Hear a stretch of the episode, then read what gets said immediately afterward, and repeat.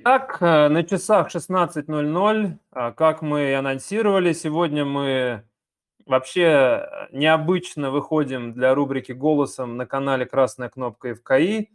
Здравствуйте, друзья! У нас сегодня четверг, а не среда, и у нас 16.00, а не 17.30. Ну и причины у нас вполне себе уважительные. Сегодня мы на связи с э, Японией, далекой страной с довольно внушительной часовой разницей.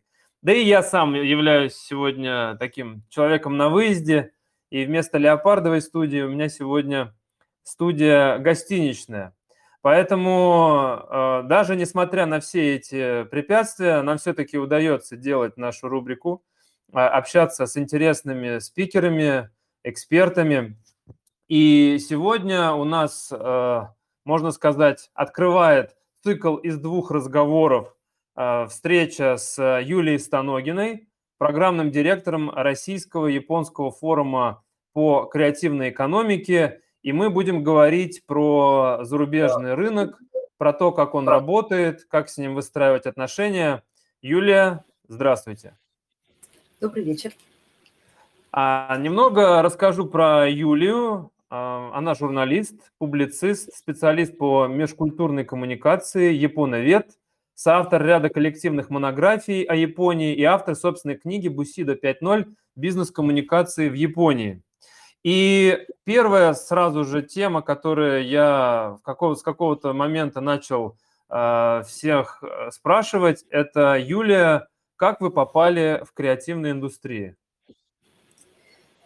А, так, значит, надо рассказать про а, Кратенько, с чего да. Да? Да, Очень кратенько. кратко, если говорить, то на самом деле я этим начала заниматься еще, когда не было, ну, не, не употреблялось такое словосочетание, и а, попала именно через японцев, потому что я в какой-то момент, это было где-то, наверное, 2010 год, 2011, увидела, как они интересно строят работу с МСП, со своими малыми и средними предприятиями, как они, какой они продукт продвигают такой неожиданный. Ну вот понятно, что в России э, это всегда были такие мощные большие производства, индустриальные, постиндустриальные вещи, а в Японии это было совсем по-другому. Это были ремесла, это были какие-то очень а, культурные такие специфические штучки, которые сумели завоевать международный рынок. Вот мне было очень интересно понять, что это такие за процессы, и я занялась именно вот японской а, креативной экономикой, как потом то было сформулировано. А форум российско-японский, который вы в результате ведете, он появился именно тогда? Он появился позже, на 10 лет, потому что тут был большой достаточно путь, то есть э, это э, понадобилось несколько лет каких-то вот исследований, я написала а, диссертацию на эту тему, я книжку выпустила, вот как раз, которую вы упомянули, «Бусидо 5.0», там пока еще была только маленькая главка такая вот про креативную экономику Японии, называлась немножко по-другому, но уже упоминалась программа Cool Japan, как раз вот та самая программа, а, э, нацеленная на а, внешние рынки международные, которую Япония разработала для продвижения своих культурных преимуществ и для их монетизации. Давайте, наверное, сразу же перейдем к тому моменту, когда вы стали заниматься ну, назовем это инфраструктурной деятельностью, вот пройдя вот эти этапы формирования своего представления о секторе. И, конечно же, нам в России интересно вот это российско-японское взаимодействие, и форум российско-японский, программным директором которого вы являетесь, он ставит себе целью раскрыть потенциал креативных обменов Японии и России поощрение регионального сотрудничества Японии и России в сфере креативной экономики и стимулирование двусторонних туристических потоков в креативные регионы.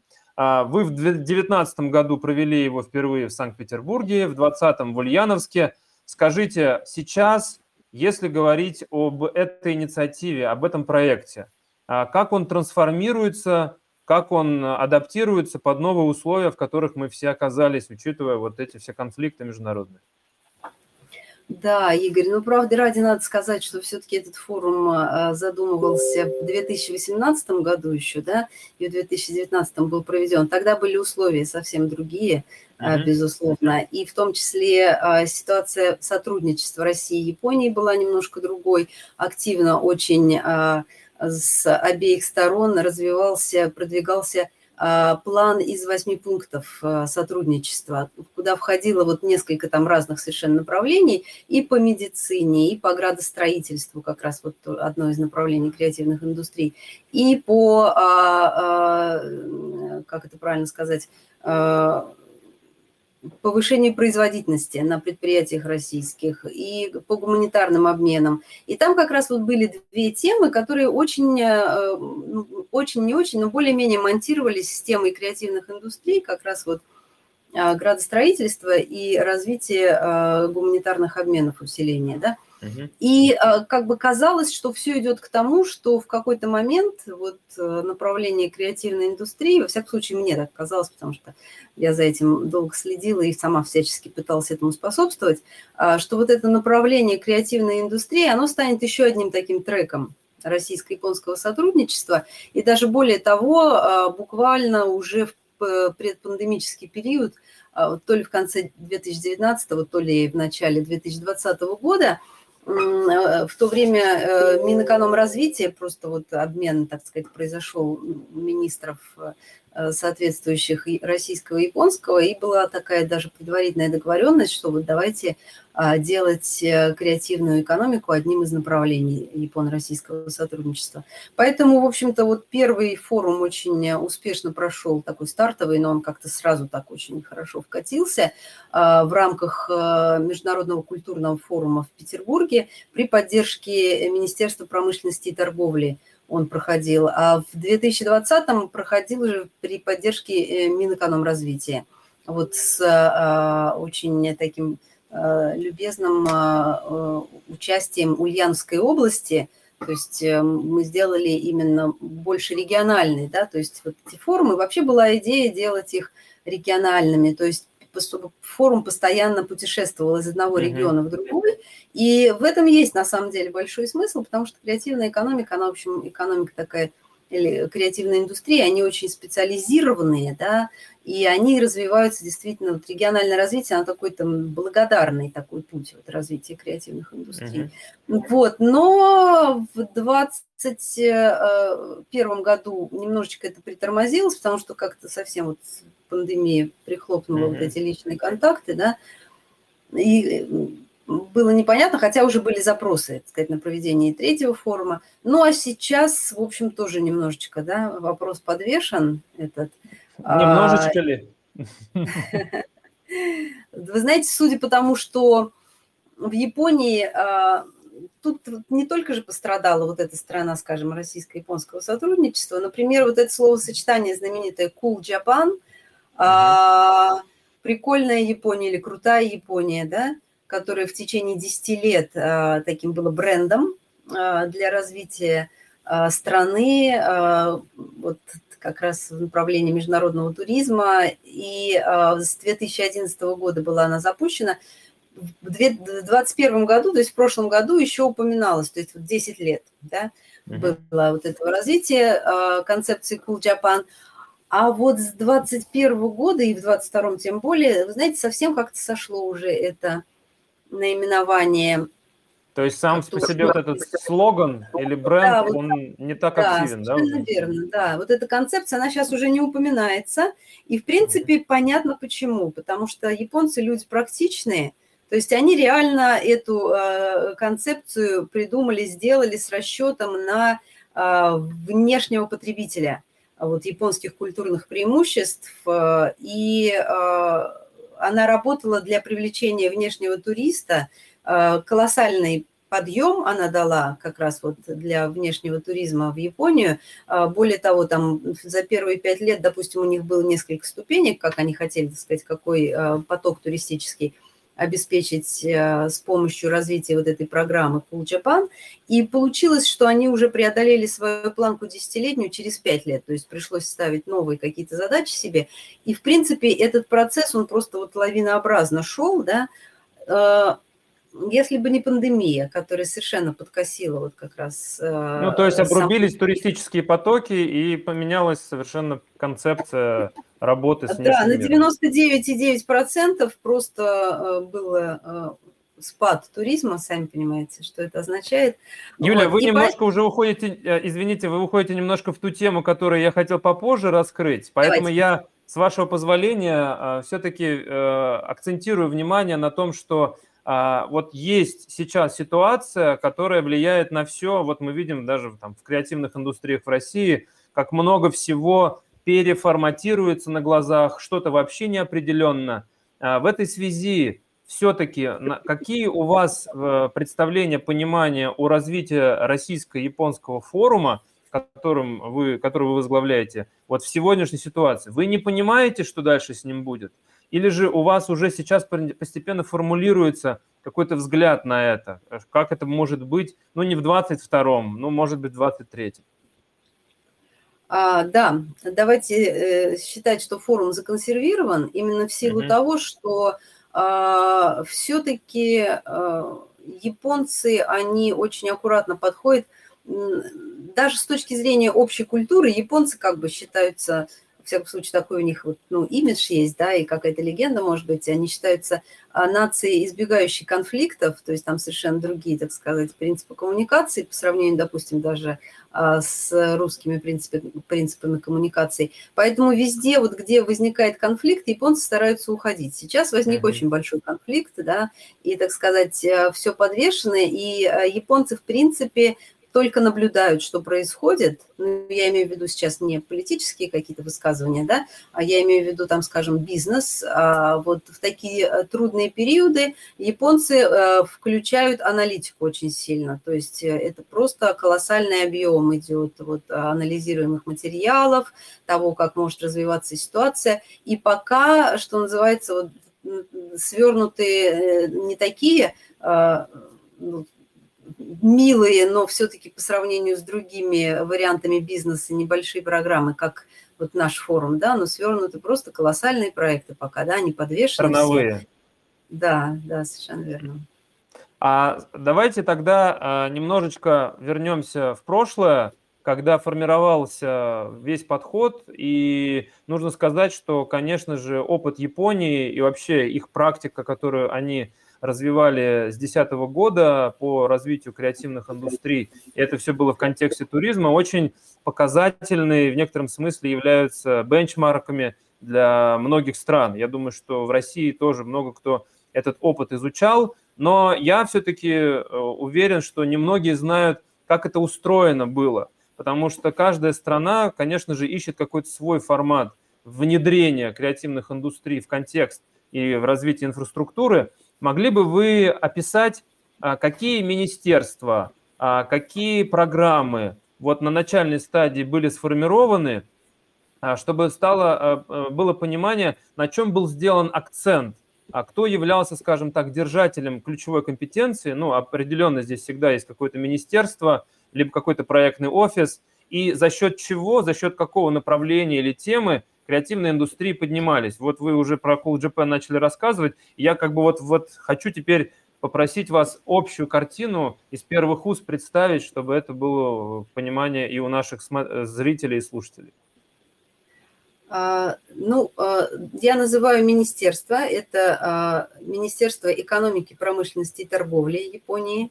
МЕТИ сокращенно. И в этом, наверное, принципиальная разница есть с более поздней концепцией, которая в России была разработана. Там вот я не знаю, как сейчас это все будет происходить дальше, да, но, в принципе, под э, руку Министерства культуры, да, были вот на креативной индустрии, пока до сих пор вроде бы да. так, и а, тут немножечко, наверное, разное все-таки понимание того, что такое креативная индустрия, потому что а, для японской стороны все-таки креативная индустрия – это в первую очередь экономика. То есть а, это, безусловно, традиционные бизнесы, это культура, которая стала бизнесом, культура, которая ну, свою вот такую вот часть э, вычленяет, из культуры вычленяется часть, которой которая может э, быть репрезентативной вот для именно предложения на рынках, да, на внутреннем рынке, неважно, там на международных рынках.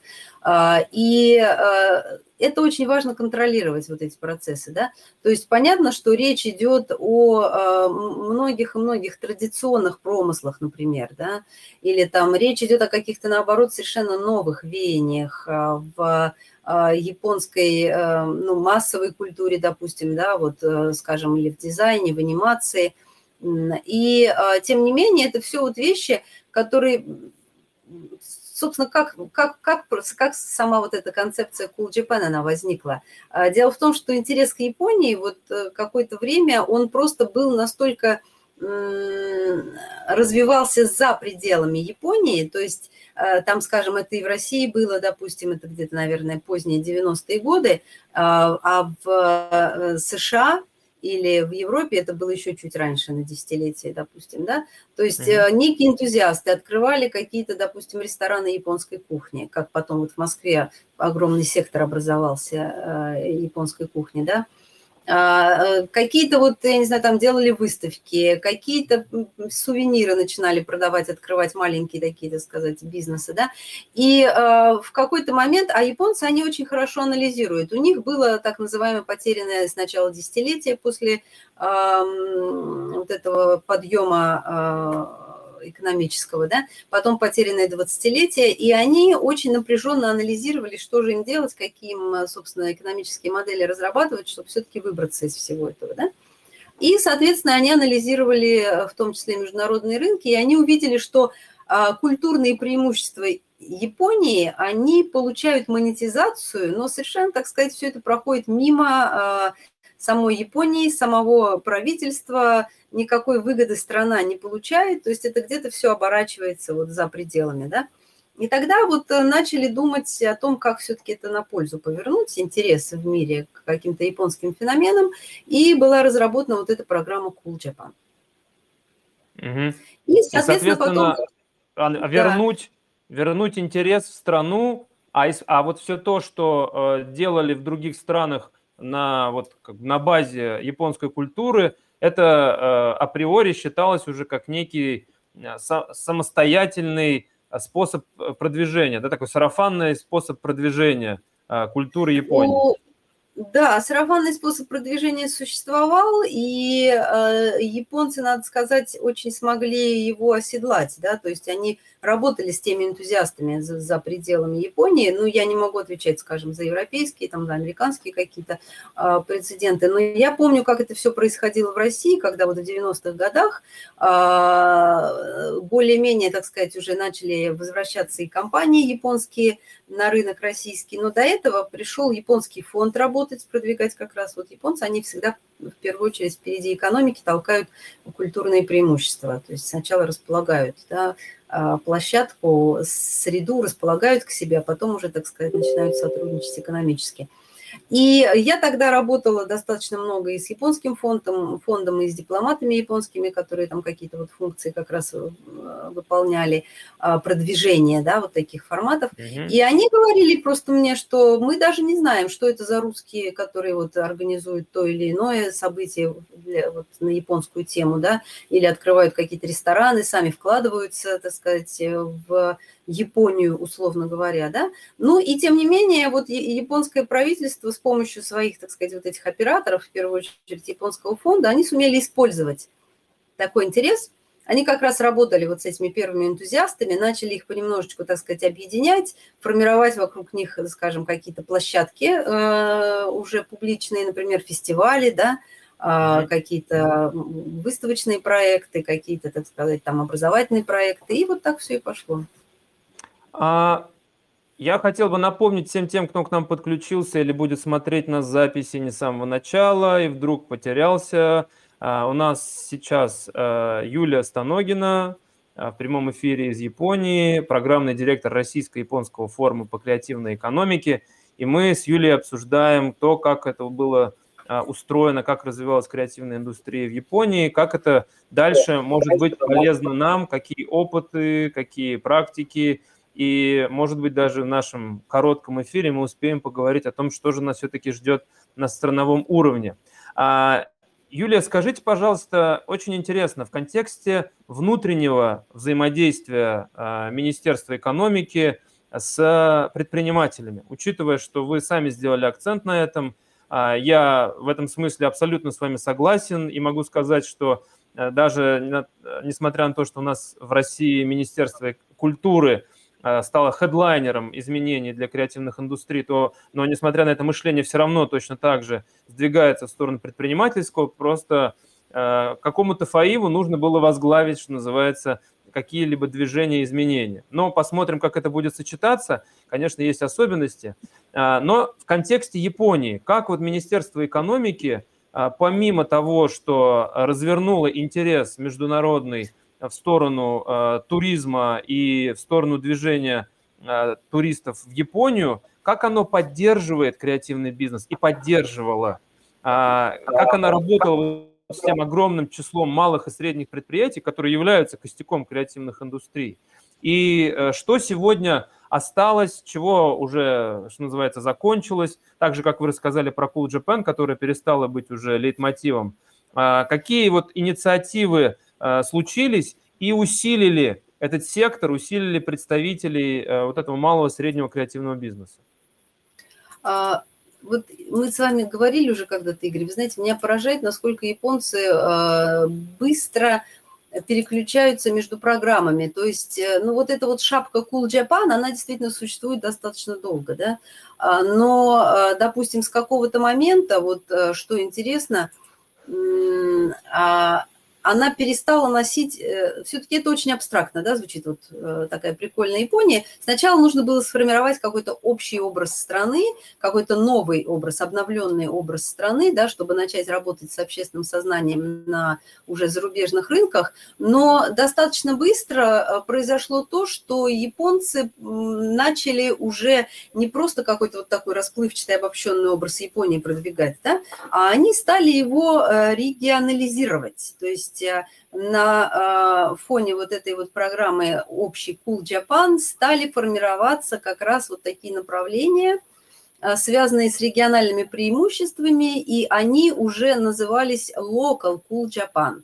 То есть mm-hmm. регионы сами по себе развивали вот эти какие-то свои, скажем так, культурные преимущества или какие-то свои, там, скажем, интересные для внутреннего рынка и, там, скажем, для международных рынков МСП, да, но во всяком случае стало понятно, что вот именно вот эта локализация, она э, уже теперь даже стала необходима, потому что сначала, э, если говорить о туристах, то вот внешние туристы, они просто ехали в Японию, да, и mm-hmm. понятно, что сформировались какие-то крупные центры э, именно туристические, куда просто ехали все – и в какой-то момент они оказались колоссально перегружены, да, то есть э, просто вот э, опять-таки э, японское министерство по туризму стали думать, как разгружать эти направления, и вот возникло такое представление о том, что надо открывать Японию местечковую такую, Японию провинциальную, да,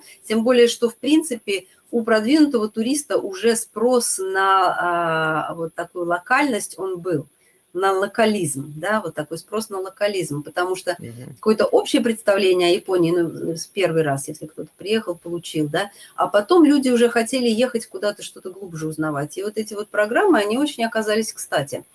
А, и э, помимо этого в рамках как раз вот шапки такой Cool Japan а, начали развиваться и другие программы, связанные с поддержкой МСП, с поддержкой вот местных индустрий, допустим, а, скажем, а, очень важная программа такая была именно поддержки традиционных бизнесов, то есть это действительно бизнесы, которые существуют давно и которые пытаются как-то вписываться в новую экономическую реальность. То есть там придумана ну, целая система поощрения, в том числе, знаете, нечто похожее, вот как а, при Советском Союзе было такой знак качества, вот тут тоже mm-hmm. есть определенный такой значок или какие-то такие специальные, так сказать, обозначения, какие-то присваиваются, да, э, э, небольшие такие титулы, да, вот тем предприятиям, которые а, показывают какие-то выдающиеся, может быть, или очень интересные примеры, да, а, сочетания как раз традиционной культуры и современного бизнеса.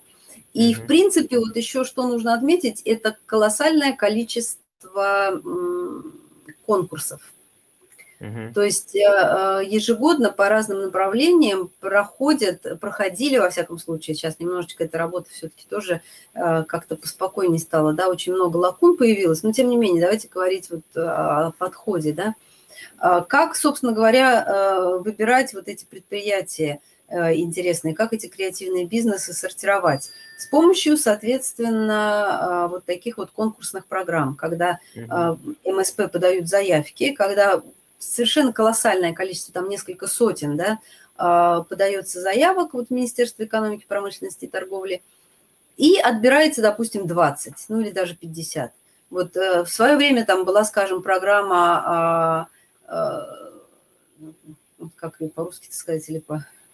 А, короче Давайте говоря, э, нет, там по-английски, кстати, она называется Ванда 500, 500 таких вот потрясающих предприятий, да, то есть сначала mm-hmm. какой-то масштаб был очень большой, потом понемножечку это все начало сужаться, сужаться, сужаться, и, например, потом было 50, потом вообще 14, например, вот выбирали в год, да, но зато mm-hmm. Они получали совершенно такую вот э, очень серьезную поддержку, финансовую, информационную, и в том числе, э, я думаю, что для креативных индустрий очень важный вид поддержки – это – а, консультативная поддержка, вот японцы придумали такую вещь, как а, работа с продюсерами.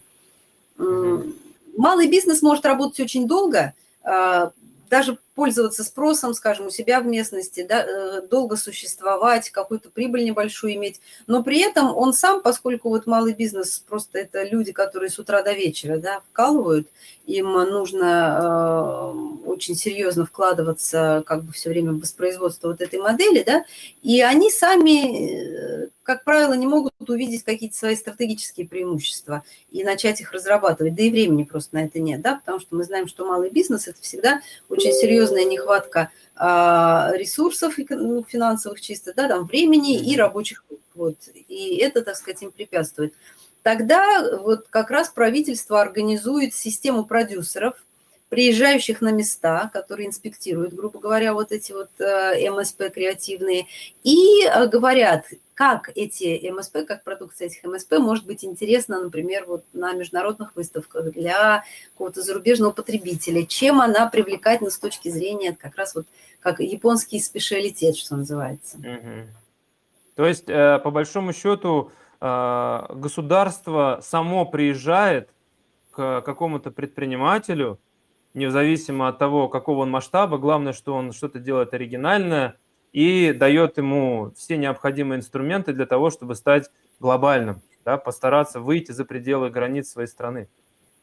Ну, это одна из программ, да, конечно. Вот конкурсы – это, так сказать, не приезд государства, это просто, что называется, а, ну, я про продюсеров а, сейчас, вот я как для себя А что касается, что касается продюсеров, то да, ну, естественно, допустим, Министерство федеральное, оно работает с локальными властями, да, то есть там тоже uh-huh. существует какой-то свой отбор, там очень хорошо на местах японцы понимают, а что, собственно, какие бизнесы у них работают, это и с точки зрения, так сказать, привлекательности региона, а, и туристической, и налоговых поступлений, да, и вот того, чем японцы гордятся, вот эта специализация да, а, в Японии, она очень сильно развита, она и по регионам распределена, и по индустриям распределена, и существует очень такой вдумчивый маппинг а, Японии. А кроме ремесел, кроме ремесел, вы могли бы назвать, какие индустрии еще э, знаковые и вот рассыпаны по стране?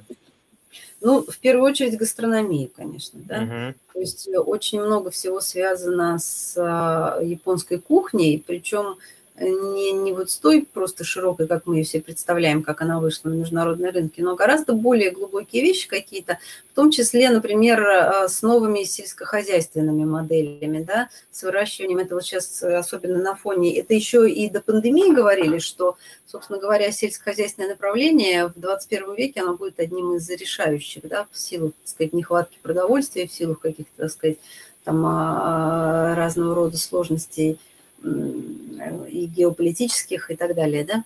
Вот, поэтому, например, вот эта тема очень важна. А затем, естественно, а, японцы продвигают, но это уже немножечко другое, да, а, это тоже одно из направлений, они продвигают, а, безусловно, то, что касается вот молодежных э, субкультур, то, что называлось субкультурами когда-то, да, то есть uh-huh. это аниме, манга, это джей-поп, это кино новое, естественно, вот эта вся сфера, да.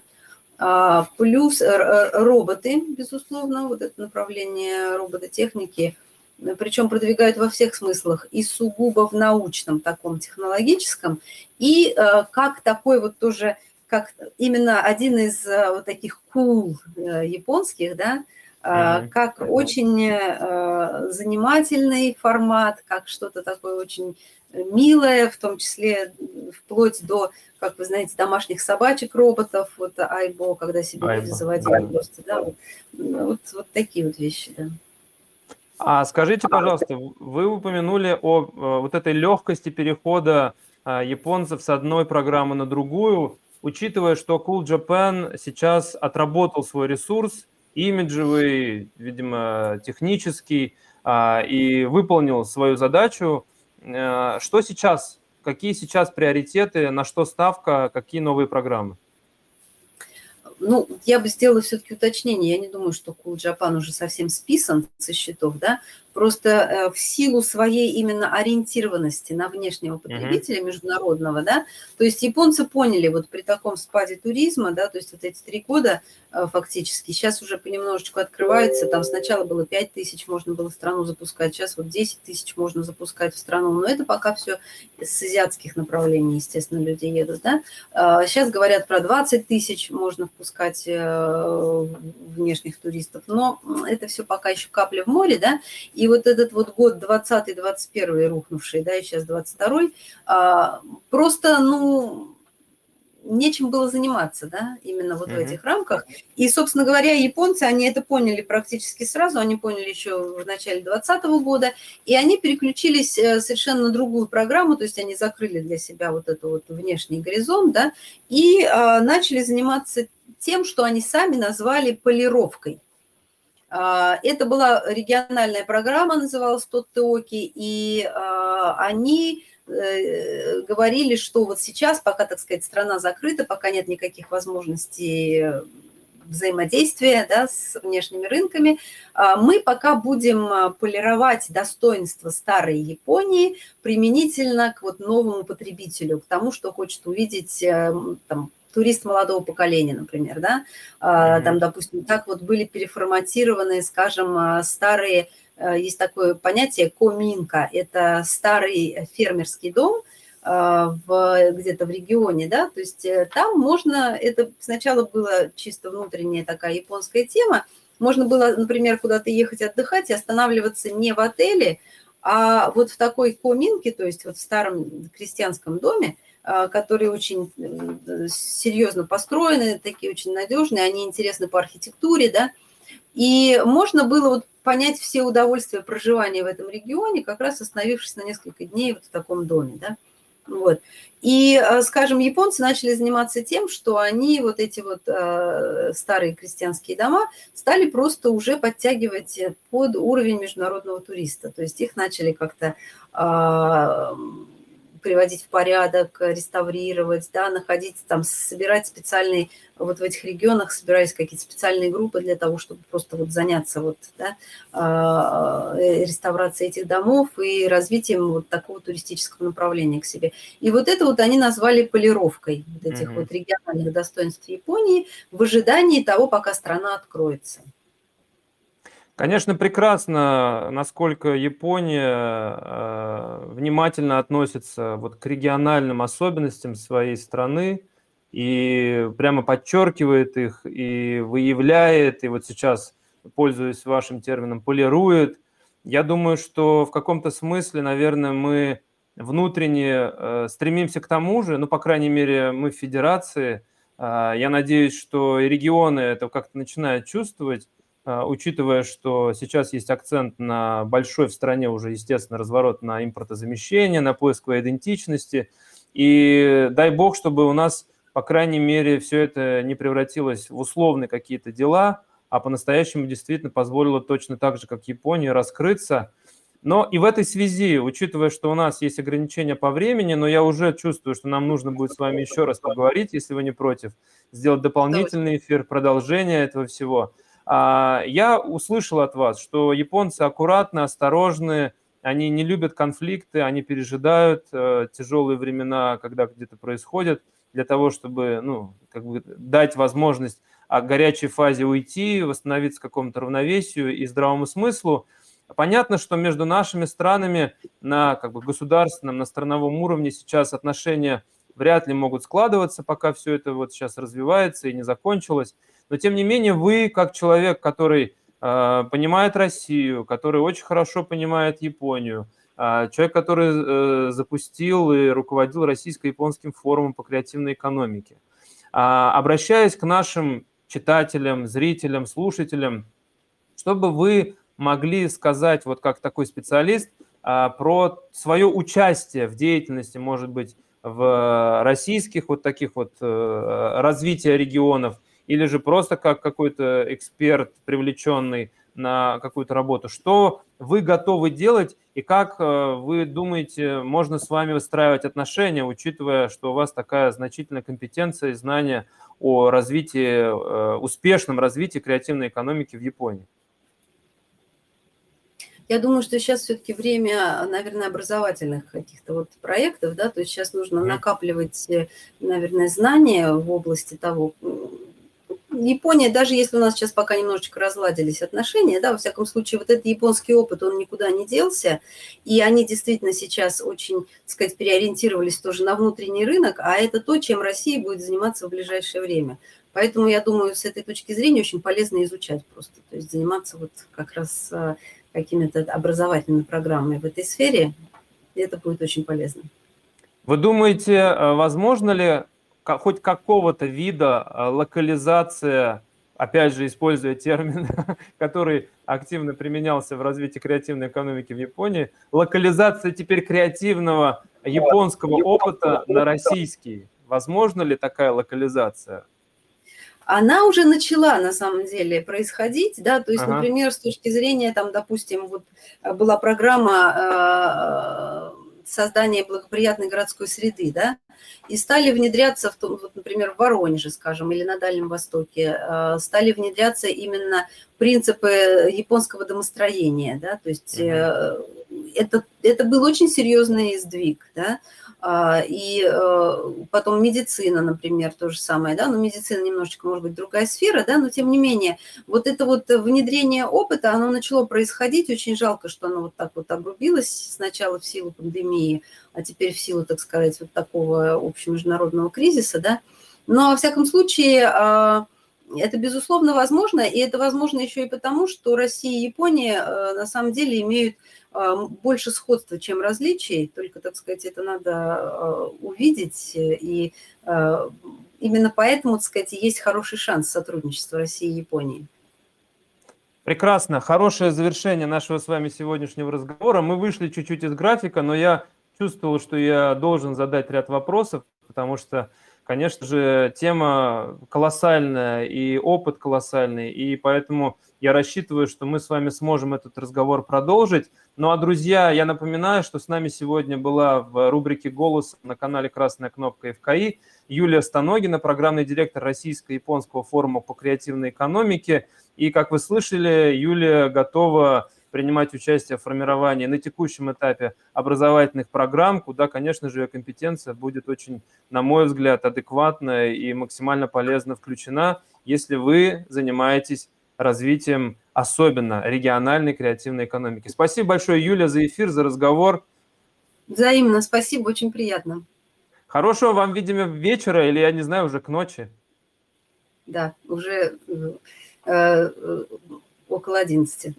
Все, больше не смею занимать ваше время, тогда спокойной ночи. Да, всего хорошего всем. До свидания.